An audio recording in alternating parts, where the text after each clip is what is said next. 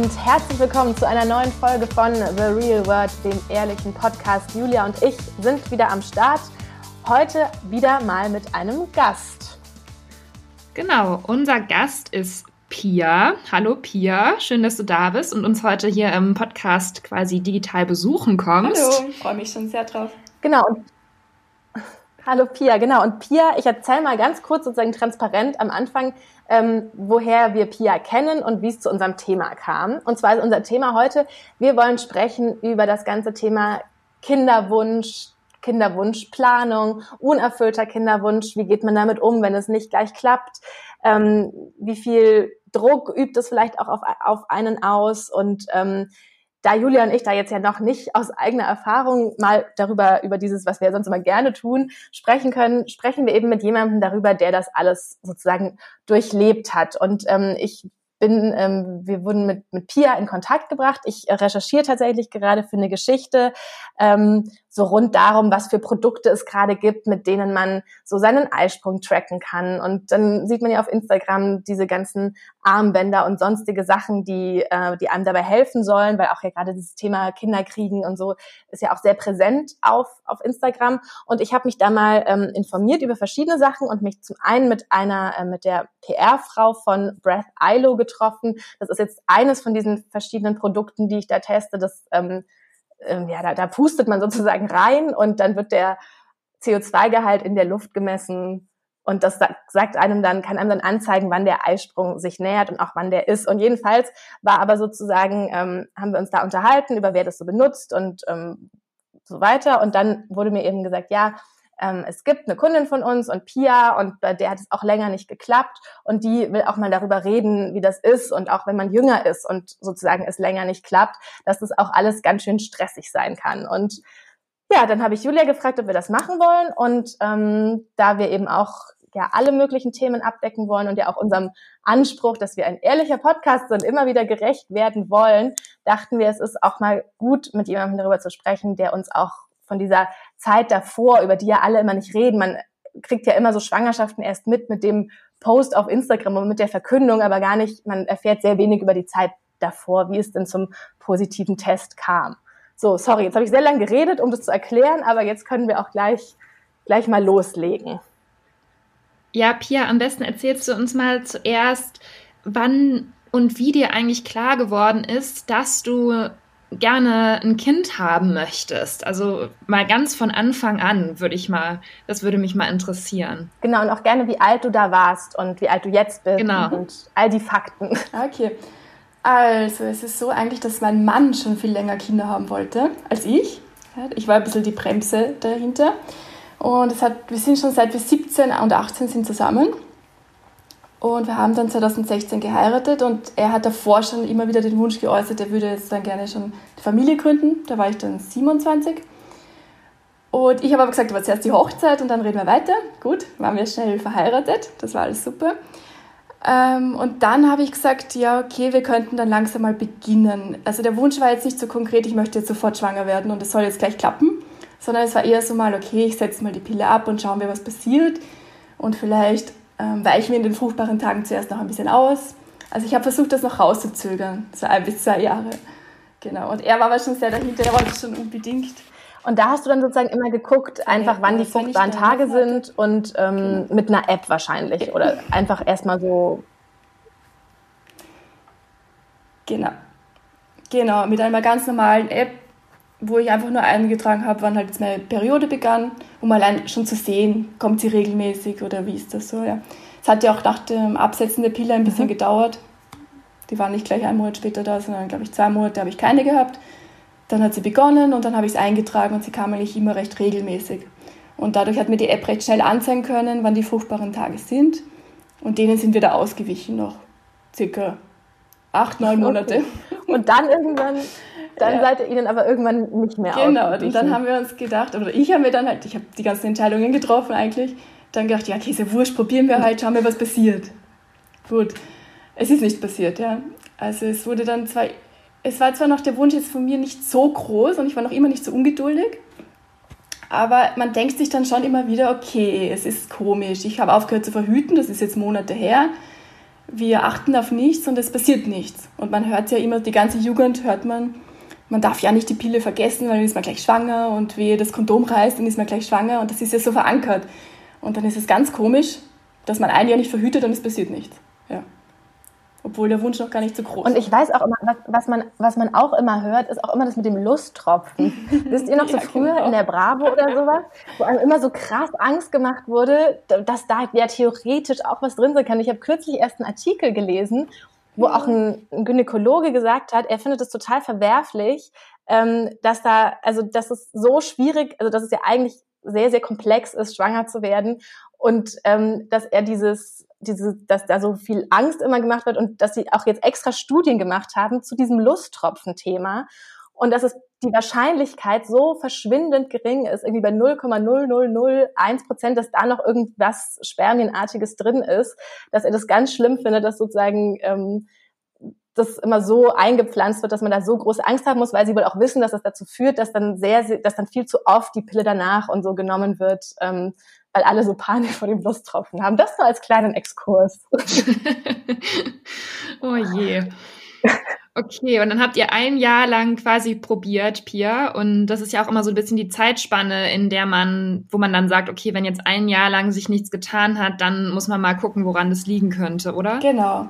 Und es war dann auch so, dass ich dann, der Wunsch wurde dann immer größer und größer natürlich. Und dann bin ich zum Arzt gegangen und habe gesagt, okay, ich habe die Pille schon vor einem Jahr abgesetzt und es hat sich nichts getan. Ja. Und er war gleich so offen und hat gesagt, passt, wir machen sofort einen Hormoncheck, weil wir wollen da jetzt keine Zeit verlieren. Weil wenn der Wunsch dann groß ist, ist es natürlich immer mehr Druck und das ist, macht alles schlechter.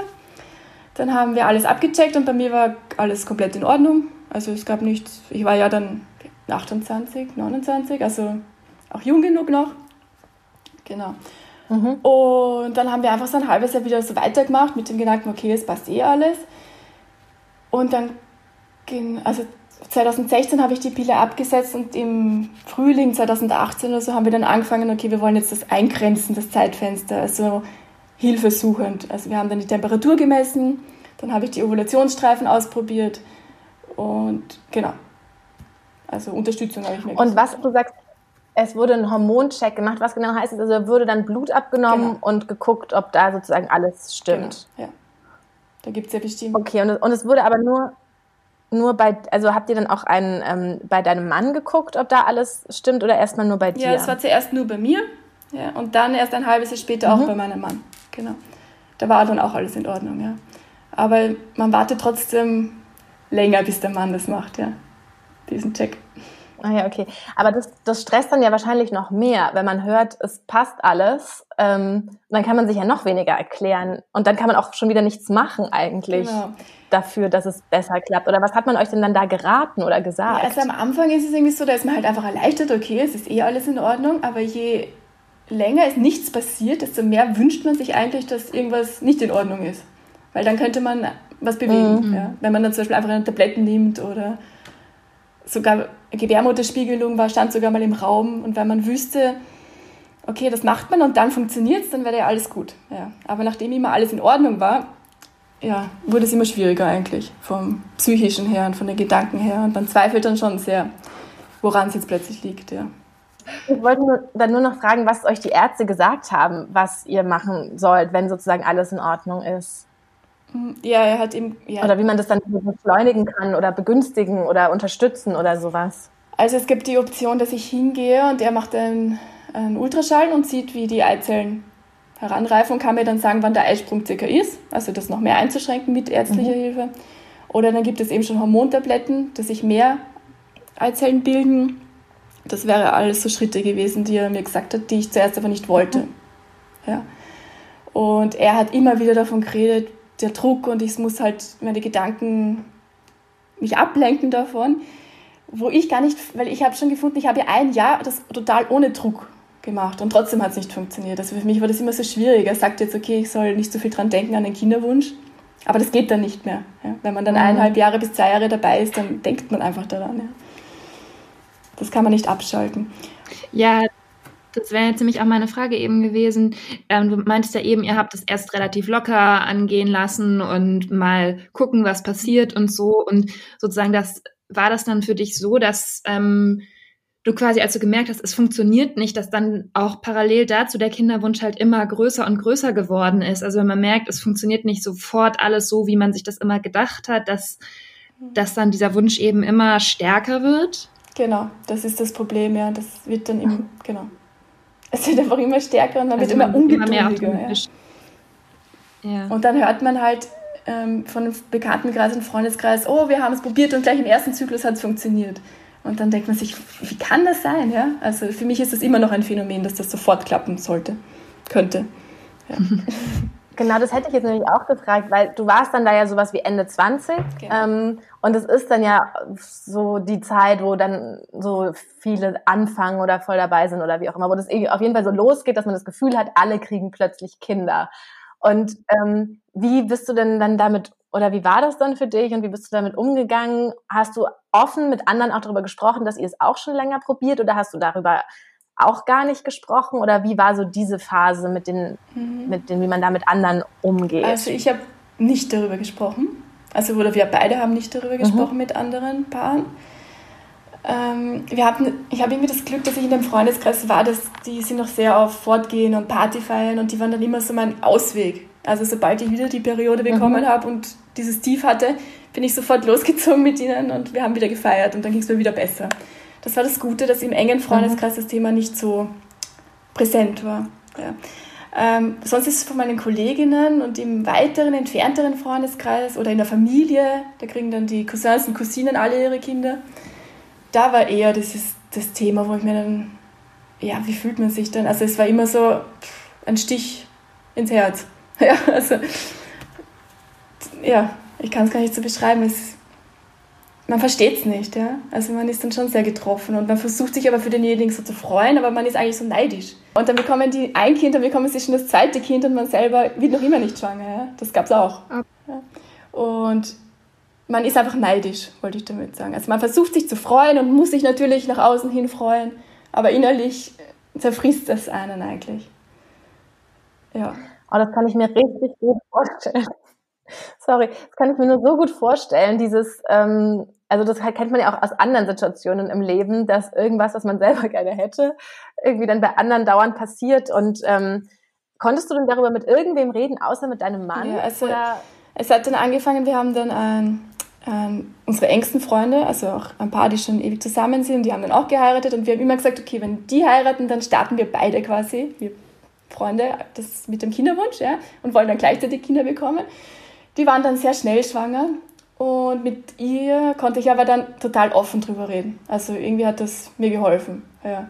Weil ich finde es leichter, mit jemandem darüber zu reden, der selber schon Kinder hat oder diesen Kinderwunsch verspürt. Meine anderen Freunde, die eher noch so fortgehen und Partys sind, die verstehen das überhaupt nicht, wie man da drunter leiden kann. Also es ist leichter. Und es hat mir gut getan, mit ihr darüber zu reden. Ja, das, und die sind alles eingeweiht geworden und das war super eigentlich, ja. Und, und ja. was war dann so der nächste Schritt, den ihr unternommen habt? Also wir haben dann einfach die Temperatur gemessen. Das, also jeden Tag misst man dann in der Früh und dann, dann kann man auch den Eisprung weiter eingrenzen. Das Problem ist halt, dass man dann immer danach weiß, okay, jetzt war der Eisprung die letzten Tage. Also das ist bei der Temperaturmethode ein bisschen schwierig. Das sagt es nicht so wie äh, jetzt genau bist du fruchtbar, sondern es sagt, okay, es war ein Eisprung da. Mhm. Das haben wir gemacht und dann habe ich mir die Ovulationsstreifen geholt.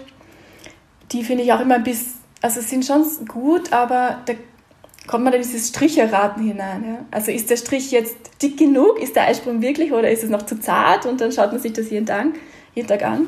So ähnlich wie nachher, wenn man die Schwangerschaftstest macht. Dann kommt die Periode mal drei Tage nicht und dann testet man schon und oft entstehen solche Schatten drauf und man ist schon, oh, es könnte geklappt haben, ja. Ist aber nicht so, ja. Also man kommt da so in einen Strudel hinein. Das ist verrückt, ja. Was mir auch geholfen hat, ist, ich habe mich im Internet in einem Forum angemeldet zum Austausch mit anderen, denen es ähnlich ging. Das war echt super. Ja, genau. Das hilft sehr. Weil es gibt anscheinend sehr, sehr viele Frauen, die diese Probleme haben.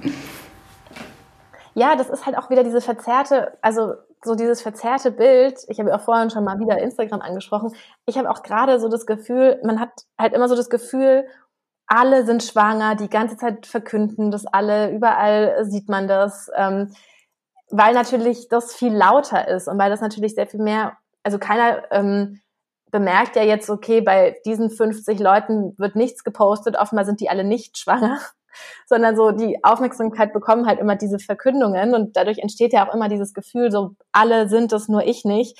Hast du denn auch so mit so mit Social Media und so ein Problem gehabt, weil dort es so krass gefeiert wird, immer wenn jemand ein Kind bekommt und weil das da immer so Thema ist und diese heile Welt so so so eine große Rolle spielt oder bist du da gar nicht so so involviert oder überhaupt so aktiv? Ich bin schon aktiv, ja, aber das na, das war eigentlich nicht so. Also in meinem Freundeskreis, die haben das jetzt nicht so gepostet, dass ich das sagen würde, dass mhm. ständig eine neue Schwangerschaftserkündung war. Würde ich gar nicht so sagen, nein. Und ich bin dann eben eher in dies, auf Instagram gibt es ja auch viel Kinderwunsch, also unter Hashtag Kinderwunsch, dann bin ich eher denen mhm. gefolgt. Ja, und das tut gut, ja. Verbündete zu finden. Ähm, wie ist es denn dann, wenn jemand aus diesen Foren oder aus dem man aus, auf Instagram folgt und so, wenn da dann jemand, wenn es da dann bei jemandem klappt, freut man sich dann oder ist es dann so, oh Mann, jetzt bin ich, jetzt hat es bei der auch geklappt, jetzt bin ich, jetzt bleibe ich alleine hier zurück und, und irgendwann bin ich die Letzte, die übrig ist und nach und nach klappt es eh bei allen. Also passiert auch, rutscht man auch in solche Gedanken? Ja, aber nicht so. Ich würde ja sagen, es gibt dann immer Hoffnung. Ja, also mhm. dass die, wo du, die probieren das auch schon ein paar Jahre und dann klappt es plötzlich doch. Das ist eher so Hoffnung, okay, das wird schon noch klappen. Ja, das hat mir eher mal Hoffnung und Mut gegeben und weiter zu probieren. Okay, ja. verstehe. Und was würdest du denn sagen, was so Tipps waren, die du aus den Foren oder aus den Kontakten mit Frauen oder Leuten, die auch einen Kinderwunsch hatten, mitgenommen hast? Also was, du sagst, es hat dir geholfen? Also einfach nur der Austausch an sich, dass man von anderen die Geschichte gehört hat? Oder gab es auch konkrete Tipps, ähm, die dir das Leben erleichtert haben? Hm. Also es hilft, dass es vielen so geht. Man hört ja dann von den eigenen Großeltern, wieso hast du jetzt immer noch kein Kind und jetzt seid ihr schon zwei Jahre verheiratet und du bist immer noch nicht schwanger und so. Da, da hilft auch, dass man darüber reden kann, weil ich bin nicht zu meinen Großeltern hingegangen und habe gesagt, ja, es funktioniert einfach nicht. Ja, das wollte ich noch nicht. Ja, so weit war ich noch nicht. Man wird dann ein bisschen offener, je mehr man ähm, Unterstützung hat von dieser Community, denen es auch so geht, da traut man sich dann auch mehr, das anzusprechen. Also es fällt mir jetzt leichter, darüber zu reden. Ich meine, jetzt habe ich mein Baby, jetzt ist alles leichter, ja. Aber das hilft einem, damit umzugehen und offener darüber zu sprechen ja, und nicht so ein Geheimnis draus zu machen. Ja, woher kommt es überhaupt, dass, dass man da so ein Geheimnis drum macht? Also weil inzwischen, man spricht ja auch irgendwie offen über allerlei ähm, Sachen, die im Leben nicht klappen. Und in manchen Bereichen ist es fast sogar schick, irgendwie so zuzugeben, dass man irgendwo nicht perfekt ist. Und auch so, so Sachen wie Burnout werden angesprochen und so. Aber irgendwie habe ich das Gefühl, dieses, ähm, so man, man versucht, schwanger zu werden und es klappt nicht, ist immer noch so dieses eine große Tabu, was man irgendwie nicht zugeben will, oder? Das stimmt, ja. Ich weiß nicht, man geniert sich vielleicht ein bisschen. Weil, wie gesagt, in den Köpfen hm. ist es so verankert, okay, ich lasse die Pille einmal weg und bin sofort schwanger. Und dann denkt man sich ja, aber da muss dann irgendwas nicht in Ordnung sein oder vielleicht passt man nicht zusammen als Ehepaar. Diese Theorie gibt es ja dann auch, dass das nicht kompatibel ist. Ja. Oh Gott. Ja. also, vielleicht ist es deswegen. Und hat das dann auch an eurer Beziehung ja. dann irgendwie gezerrt? Also hat sich das auch darauf ausgewirkt, ähm, wenn du jetzt schon sagst, man denkt so, vielleicht man passt irgendwie doch nicht zusammen unterbewusst? Nein, gar nicht. Also wir sind ja viel enger noch zusammengewachsen. Ja. ja. Das, das Gute daran war, dass mein Mann eben auch so diesen großen Kinderwunsch hatte. Es wäre, glaube ich, schlimm gewesen, wenn er sagt, na gut, dann ist halt nichts, dann lassen wir es halt oder schauen wir halt weiter. Aber er war auch so dahinter, dass es funktioniert. Und wir hatten gemeinsam, ein gemeinsames Ziel vor Augen. Also uns hat es zusammengeschweißt, diese Erfahrung. Mhm. Und hat es auch, ähm, also ich weiß noch, ich habe früher immer diesen Podcast gehört, Beste Vaterfreuden. Und da hat einer von, also bei, das sind ja diese zwei Männer, die auch darüber sprechen, wie es ist, äh, Vater zu werden. Und beim einen war es ähm, sozusagen ein bisschen ungeplant und so. Und der, beim anderen waren aber wirklich, die haben zwei sehr, sehr lang geplante äh, Kinder bekommen. Und da erzählt eben auch der eine immer, hat immer erzählt, es hat auch länger nicht geklappt. Und ähm, dann dass es ihn dann irgendwann wahnsinnig gestresst hat, auch immer mit diesem auf den Termin, muss man dann miteinander schlafen und dass es irgendwann überhaupt nicht mehr cool war sozusagen, sondern ihn auch total ähm, fertig gemacht hat. Und das wohl, also der hat eben erzählt, es war für sie eine sehr, ähm, sehr stressige Zeit, dieses halt auch immer gucken, wann und wie muss es jetzt sein. Und ähm, deswegen interessant, dass es bei euch sozusagen ganz anders war, weil das hab, konnte ich auch immer irgendwie ganz gut nachvollziehen, wenn er das erzählt hat, dass das eben ähm, schon so einen Druck auf, aus, auf allen Ebenen sozusagen aus, ausübt. Ja, nein, bei ihm, da habe ich Glück, das ist bei ihm nicht so, ja. Der hat sich immer gefreut, wenn die Frauen wieder. Ja, sehr gut. Ja, ich meine, ich weiß nicht, wie lange das so weitergegangen wäre, aber mhm. in der Zeit war es noch so, ja. Ob man das jahrelang so macht, ja, das glaube ich eh nicht. Aber mhm. Da war es noch gut. Und habt ihr dann noch weiter Ursachenforschung genau. betrieben oder wie, wie ist es dann am Ende sozusagen dazu gekommen, dass du doch schwanger ge äh, geworden bist? Ja. Die große also Frage, der große Cliffhanger. Ja. eine Untersuchung habe ich noch machen lassen und zwar wurden meine Eileiter durchgespült. Ja um zu schauen, das kann ja sein, dass die verklebt sind und dann kann man gar nicht schwanger werden. Das sieht man nicht beim Ultraschall oder bei einer Untersuchung. Fand ich eine sehr schmerzhafte Erfahrung, obwohl der Arzt gemeint hat, so schlimm ist es nicht. Aber macht man ambulant, dass man geht hin und die spülen ein Mittel durch, ein Kontrastmittel und dann können sie verfolgen, ob mhm. alles offen ist. Und das ist auch, da ist auch so ein lustiger Moment. Da ist man im Wartezimmer, also mein Mann hat mich immer begleitet und dann steht da, unterschreibt man, dass das ähm, die Wahrscheinlichkeit in den nächsten zwei Monaten ist dann erhöht, dass man schwanger wird. Und dann ist wieder so, dann, dann freut man sich richtig. Boah, dann könnte es ja jetzt endlich funktionieren, weil die spülen das durch und dann ist das alles sicher viel einfacher. Ja? Und das unterschreibt man dann gerne. Ähm, genau, das haben wir gemacht. Da war auch wieder alles super, alles frei, alles in Ordnung. Die nächsten zwei Monate war ich wieder nicht schwanger. Und es hat sich dann ergeben, dass im Freundeskreis oder Bekanntenkreis ähm, die eben dieses Brief ILO, ein Startup gegründet wurde.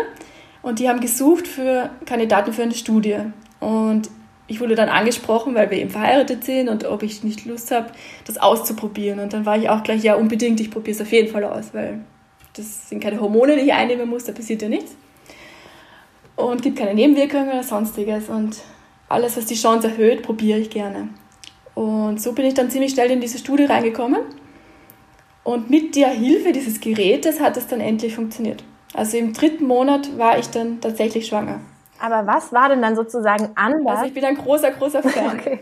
Ähm, aber du hast ja auch vorher schon Temperatur gemessen und mit den, mit den Ovulationsstreifen ge gecheckt, wann dein Eisprung ist. Und am Ende ähm, sagt der dieses Gerät auch sozusagen jetzt in Anführungszeichen nur, ähm, sozusagen wann die fruchtbaren Tage sind.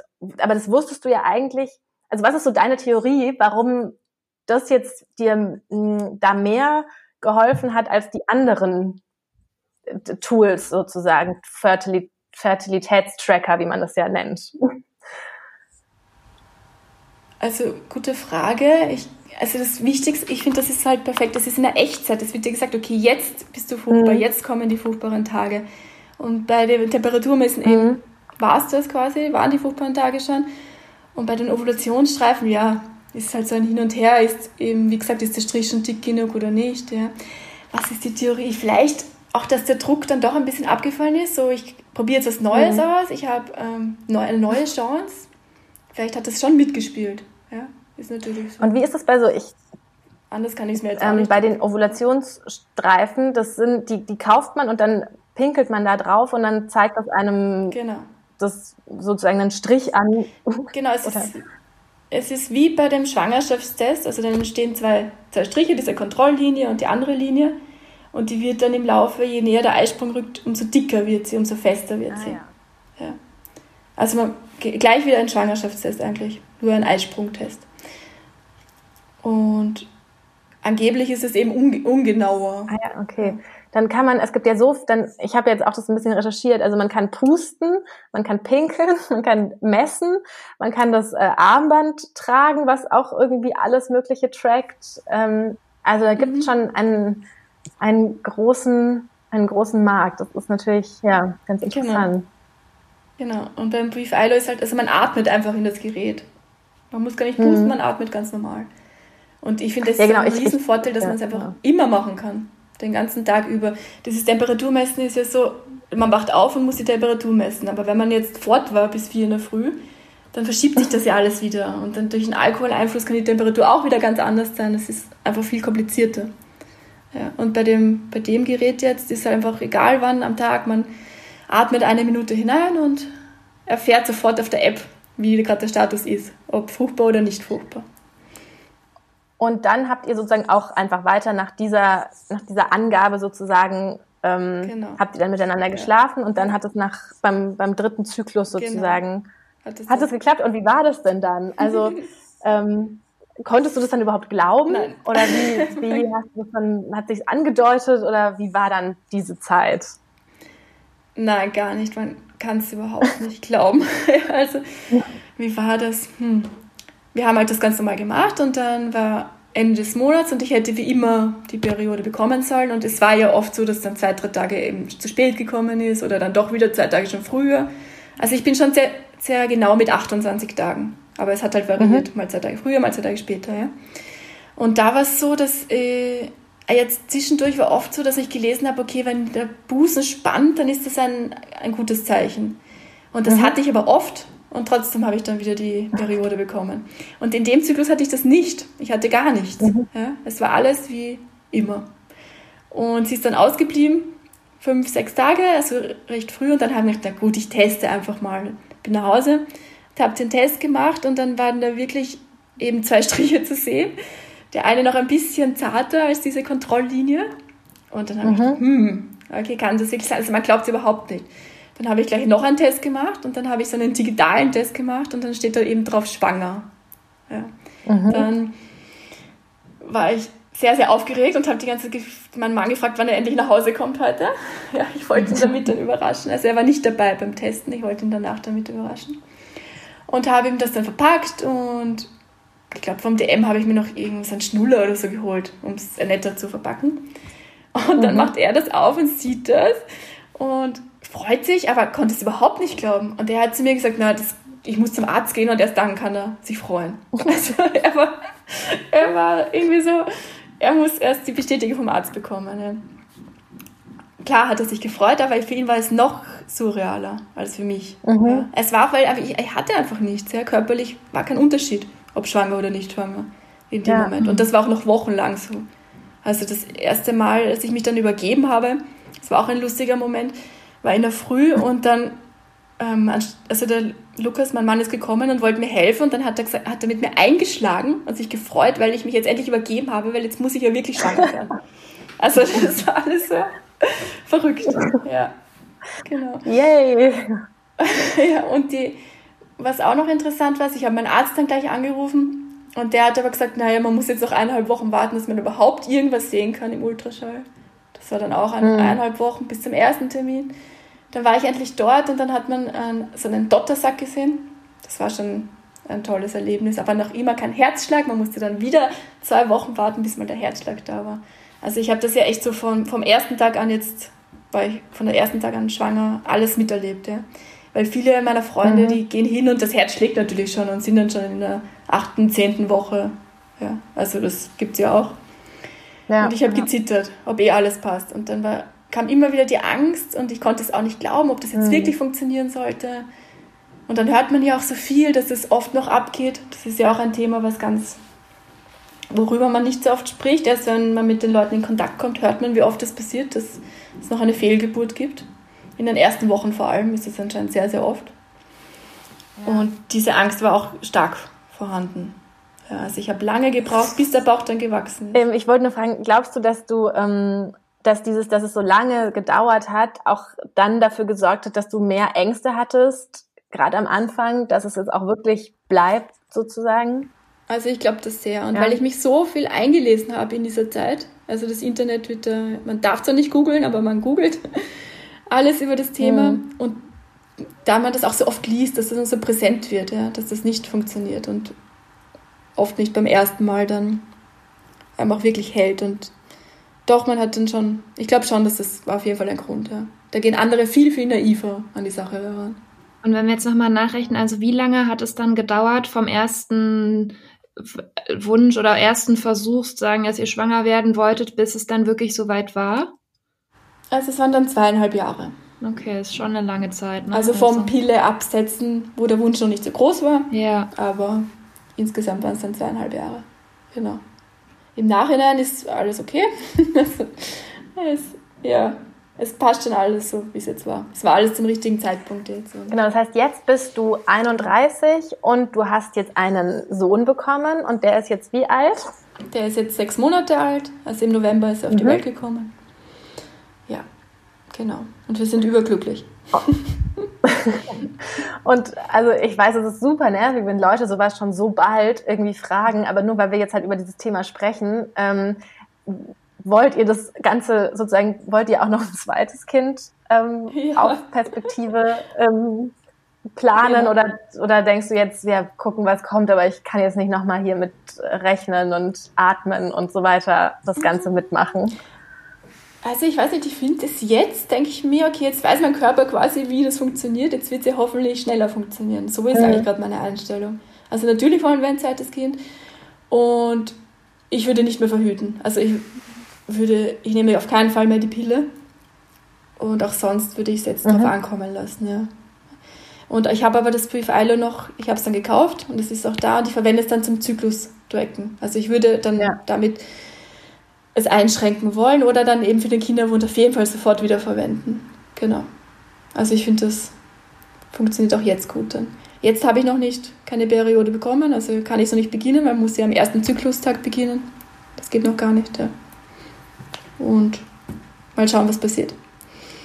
Ich habe noch eine Frage zu deinem Sohn. Also hast du das Gefühl, dass dein, dein eigenes Empfinden für das Muttersein, dass das durch diesen langen Kinderwunsch sich irgendwie, also dass es vielleicht anders ist, als du das bei Freundinnen oder so erlebst, die unverhofft schwanger geworden sind. Also dass man an diese ganze, an das ganze Thema Elternschaft anders, vielleicht noch überlegter oder so rangeht, wenn man sich so lange mit dem Gedanken trägt und beschäftigt, dass man gern schwanger werden möchte? Oder ist es einfach dann, wenn das Kind da ist, dann ist alles gut und dann denkt man darüber nicht mehr nach?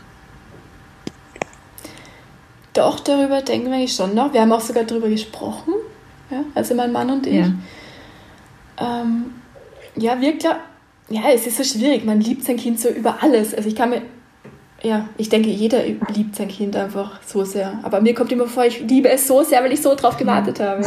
Aber ich weiß es nicht, wie es normalerweise wäre. Ja. Also ich, vielleicht sind wir auch mit, also wir haben uns viel mehr vorbereitet. Wir haben, ich habe diese Schwangerschaft so genossen ich habe die fast gefeiert. Ja. Also jede Woche habe ich mich gefreut, dass eine Woche vergangen ist. Ein Babyshooting haben wir gemacht, also, Foto, also Babybauchshooting, Babyparty natürlich. Also es wurde jeder Schritt so gefeiert und ich habe mich über alles ganz genau erkundigt und so viel gelesen. Und ich, ja, ich konnte es dann überhaupt nicht erwarten, dass es endlich, dass er endlich, dass die, endlich die Geburt ist. Ja. Also ich habe mich auch so auf diesen Tag gefreut. Ja ich hatte keine Angst davor, jetzt vor der Geburt, sondern ich wollte einfach, dass es endlich, dass es endlich kommt, ja. Das wollte ich nämlich gerade sagen. Also hattest du dann, weil wir ja auch gerade noch schon über Ängste gesprochen haben und so, aber das war dann sozusagen, als dann die, das näher zur Geburt ging, hat sich das dann gegeben gehabt, sozusagen dieses Angst, dass noch was passieren könnte oder so. Das war dann nicht mehr? Also ich würde ich würde sagen, ab dem Zeitpunkt, wo ich gespürt habe, dass also wo ich seine Tritte gespürt habe. Ab da mhm. ging es mir dann viel besser. Da war ich dann mhm. ganz gelassen und dann habe ich es total genossen. Ja, da war der Zeitpunkt eigentlich da. Davor war ich eben, hm, ist da wirklich was im Bauch? Wie kann das sein? Und man lebt da von Unter Ultraschalluntersuchung zu Ultraschalluntersuchung und dann sagt der Arzt, nein, das nächste Mal kommen sie in vier, fünf Wochen und man denkt sich, was, vier, fünf Wochen? kann man das nicht sehen ja, oder nicht spüren.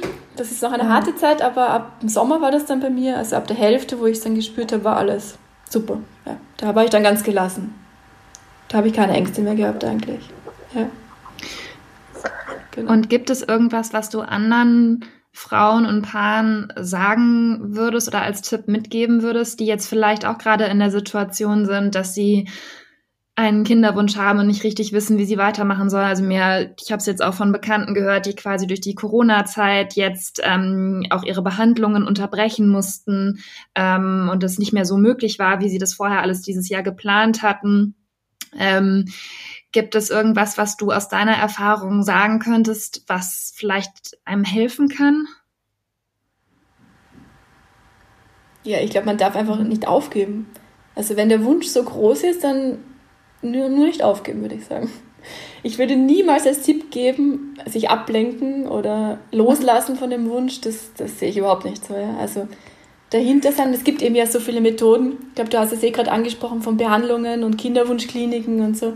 Das war für mich schon auch immer noch sein Backup. Okay, es gibt immer noch einen Schritt weiter. Wir können immer noch einen Schritt weiter geben. Ich muss diesen Wunsch nicht aufgeben. Ja, also das hilft schon, dass man die Ärzte oder das in die Kinderwunschklinik gehen kann und sich nochmal informieren kann. Und da gibt es auch so viele Schritte, die man dort tun kann. Ja. Also ich glaube, jeder, der will, der kommt. Also ihr habt kein einziges Mal den Wunsch in Frage gestellt? Nein, nie. Also für uns war klar, dass wir wollen Kinder haben, egal auf welchem Weg das dann sein wird. Ja. Ich finde es ganz interessant, dass du sagst, äh, dass dieser Tipp mit dem sich ablenken und loslassen, dass du den nicht geben würdest. Ähm, weil ich mir das auch immer, das liest man ja immer in so, sei es jetzt auch nur in Frauenzeitschriften, wo dann einfach, also es steht ja wirklich überall, wo ich mir immer denke, das ist ja genau, also das geht ja, das ist ja dann irgendwann so wie dieses, wenn man sagt, denk jetzt nicht an einen rosa Elefanten und dann denkt man natürlich an einen rosa Elefanten. Oder wenn man sich sagt, abends im Bett, ja, ich, ich muss jetzt einschlafen, dann schläft man ja erst recht nicht ein. So und genauso ist es ja wie so, denk jetzt nicht an deinen Kinderwunsch. Ähm, ja, so hallo, wie soll das gehen? Und auch gerade als Frau ist man ja auch immer wieder konfrontiert mit seinem Körper und was da passiert. Und natürlich denkt man daran. Aber ich finde es eigentlich ganz, ganz gut, dass du sozusagen sagst, so du hast dich nicht abgelenkt oder du hast nicht an losgelassen oder was auch immer. Und es hat dann ja bei dir auch trotzdem geklappt, oder? Genau, also ich habe jetzt nicht jetzt immer, wenn wir miteinander geschlafen haben, nur an das gedacht. Das war gar nicht so.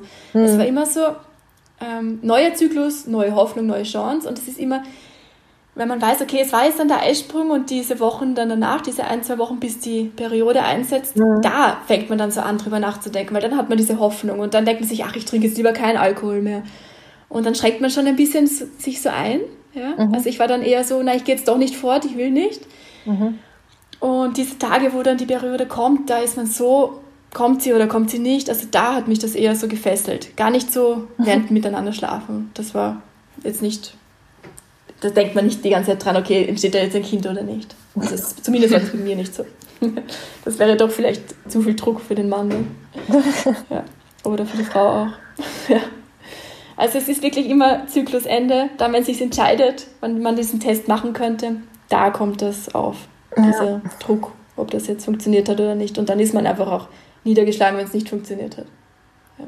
Also ich, es gab Situationen, da war ich dann essen mit Freunden und dann habe ich genau da am Klo die Periode bekommen und dann, weiß ich noch, bin ich zurückgegangen und die haben überhaupt nicht gewusst, was mit mir los ist. Ja. Ich war plötzlich in eine ganz andere Verfassung, weil davor habe ich die Hoffnung gehabt und dann war die Hoffnung mhm. wieder weg. Ja. Und spannend ist auch, dass man dann das nicht einmal, nicht einmal dann, also es gibt ja dann oft diese Einträge, okay, ich habe ähm, die Blutungen gehabt und war trotzdem schwanger. Ja. Mhm. Und dann denkt man sich, oh, vielleicht hat es ja trotzdem geklappt, obwohl ich jetzt gerade Blutungen habe. Ja. Also verrückt, wirklich verrückt. Oh Gott, das klingt wirklich auch, also ich, ja. ich kann es ja, also jetzt nicht in dem konkreten Fall, aber ich kenne es ja auch, wenn man halt so Sachen liest und dann so viel drüber nachdenkt und so. Ich kann mir das schon vorstellen, dass das ähm, auch irgendwie einen halt die ganze Zeit unter so eine Anspannung setzt. Aber umso schöner, dass es sich gelohnt hat, der ganze Stress sozusagen. Ja und, und ihr jetzt sozusagen genau. ein kleines Baby zu Hause habt. Und ich hoffe, genau. dass es auch allen, die jetzt diese, diese Folge hören und irgendwie auch schon eineinhalb, zwei Jahre dabei sind, ähm, es ist ja auch ganz schön, dass du das sagst, so, ja, auch wenn ihr euch jetzt stresst und so, macht einfach weiter. Und es kann immer noch, du sagst ja auch, es hat dir auch geholfen, wenn du dann solche Geschichten gehört hast, dass es dann auch nach zwei, drei, was auch immer, wie viele Jahren, halt genau, dann auch irgendwann hilft, ja ähm, wenn man weiß, es ist eigentlich alles in Ordnung körperlich, dann kann es halt einfach jedes Mal wieder, ist die Chance da, dass es halt dann doch jetzt klappt. Ne? Genau. Und ich würde auch sagen, man sollte sich nicht genieren, dass man sich Hilfe sucht. Also wenn man in eine Kinderwunschklinik geht, dann, dann ist das gut. Ja, also es gibt ja. ja viele Paare, die sagen, diesen Schritt wagen sie nicht. Aber ich würde das unterstützen und würde sagen, das macht man. Ja, um seinen ja. Wunsch zu erfüllen, dann sollte man das machen. Ja, weil da, da ist ja auch wieder so, da redet man schon gar nicht offen darüber, dass man sich dort Hilfe sucht. Ja. Also ja, es wird ja immer. Mhm. Ja. Immer geheimnisvoller dann. Aber es hilft, erst wirklich darüber sprechen, das hilft. Und ich habe auch dann, kurz bevor ich dann endlich schwanger war, endlich meine Mama eingeweiht. Ja? Und das hat mir auch so geholfen. Die hat natürlich Ach, auch gemerkt, dass irgendwas nicht in Ordnung war. Da hast du deiner Mutter erst Da sind Julia nicht ganz außer, außer uns. wir sind so, dass wir alle beide mit unseren Müttern immer alles besprechen eigentlich. Echt? Und du hast es ihr dann zwei Jahre lang sozusagen nicht, nicht drüber gesprochen? Ne, also, ja. Nicht, so, nicht, dass es mich so belastet, sagen wir mal so. Also, ich war schon klar, dass ich Kinder will und dass es nach der Hochzeit und dass ich nicht sofort will, aber dann danach. Also, es, das war ja alles klar, aber dass es mich so belastet und dann ist es mir aus mir auch rausgebrochen einmal mhm. und dann habe ich alles erzählt und mhm. Dann war alles viel besser. dann habe ich mich einfach wieder viel besser gefühlt. Also meine Mama ist auch so eine Person, der ich alles erzähle, eigentlich. Ja. Aber da, ich weiß nicht. Ja. Da wollte ich auch nicht gleich. Ich wollte es auch nicht gleich zugeben, dass ja. mich das so belastet. Ja. Ja, ich meine, ich kann es verstehen, weil es ist ja dann auch so was, sobald man das einmal ausspricht vor dem Umfeld, ähm, auch, dass man Kinder möchte oder dass es nicht so klappt, dann dann ist es ja auch wie, als ob man von außen so beobachtet wird, ne? Wann, wann klappt das jetzt bei Ihnen? Und dann mischen sich irgendwie alle ein mit noch irgendwelchen schlauen Tipps und so. Genau. Also es gibt ja schon Themen, sehr klar, die man dann und vielleicht eher für sich behält. in meiner Vorstellung war immer so, wie ich das verkünden möchte. Also mhm. ich wollte ich wollte sie so überraschen damit meine Eltern, ja. Und deswegen auch habe ich immer gewartet, damit ich sie endlich mit der Freude überraschen kann, ja. Mhm. Gab es dann ja. zum Glück eh. Aber, aber da war es halt dann schon klar, dass es wie sehr der Wunsch da war, ja. Ja, aber trotzdem eine Überraschung. Aber trotzdem, ja, es war so in meinem Gedanken, ich will jetzt nichts sagen, weil ich will sie überraschen können. Ja. Ich habe noch eine Frage an dich, weil du eben schon meintest, ähm, also über dieses Spiel mit den Hoffnungen und dann wieder Enttäuschung und so. Wie hast du dich denn da jedes Mal wieder aufgerappelt? Also einfach, weil du wusstest, ähm, die Hoffnung nicht sozusagen komplett aufgegeben hast, sondern gesagt, gut, jetzt nächster Versuch oder also das hast, hast du dir da irgendwas selbst gesagt, äh, wie du da weitermachen konntest? Meine Freunde haben mir da geholfen, indem die, also auch wenn sie nicht wussten, nichts davon wussten, sondern es hat mir einfach geholfen, dass wir dann wieder unterwegs waren und ich feiern konnte und Spaß haben konnte. Also das hat mich abgelenkt von dem Ganzen, ja. Und dann habe ich mir gedacht, ja, okay, ich habe eh noch Zeit. Jetzt bin ja. ich eh noch jung. Also es war nicht dieser Druck noch da, nicht ja. der Druck von dem, vom Alter da. Also das ist schon ein Riesenvorteil. Wenn man sich das mit 38, 39, 40 dann denkt, dann kann das wieder was anderes sein, glaube ich. Aber so habe ich mir gedacht, ich genieße mein Leben jetzt und es wird schon, wieder klappen. Ja. Also ich konnte mich dann gut ablenken. Okay. Nach dem Tief alleine zu Hause bin ich raus und habe wieder vergessen und neue Hoffnungen geschöpft. Ähm, ja, Pia, vielen Dank, dass du so, so offen ähm, und ehrlich mit uns über dieses Thema gesprochen hast. Ich glaube, dass auch wirklich die Sachen, die du, die du erzählt hast und ähm, wie du das für dich ähm, durchlebt hast und so. Ich glaube wirklich, dass das ähm, ganz vielen, die vielleicht noch gar nicht ähm, in der Lage sind, aber vielleicht sozusagen mit dem Gedanken spielen und aber auch dann so ein bisschen wissen, was passieren kann, aber vor allem eben auch Leuten, die es vielleicht selbst schon erleben oder erlebt haben. Ich glaube, dass es sehr hilfreich sein wird. Und ähm, ja, vielen Dank, dass du das, dass du deine Geschichte mit uns geteilt hast, wie man so schön sagt. Sehr gerne. Ja, auf jeden Fall. Ähm, das war unsere heutige Folge. Ähm, schreibt uns doch gerne mal, ob euer Feedback zu dieser, zu dieser Folge und zu dem Thema. Ähm, ihr wisst ja, ihr findet uns auf allen Kanälen, wo es äh, äh Podcasts gibt. Da sind wir ja überall vertreten, da könnt ihr uns auch abonnieren. Und ansonsten sind wir auch auf Instagram zu finden, at The Real World Podcast. Das ist ja auch immer eine gute Plattform, um sich zu solchen Themen auszutauschen. Und wie immer freuen wir uns auf eure Nachrichten zu The Real World, dem ehrlichen Podcast. Danke fürs Zuhören und bis zum nächsten Mal. Tschüss.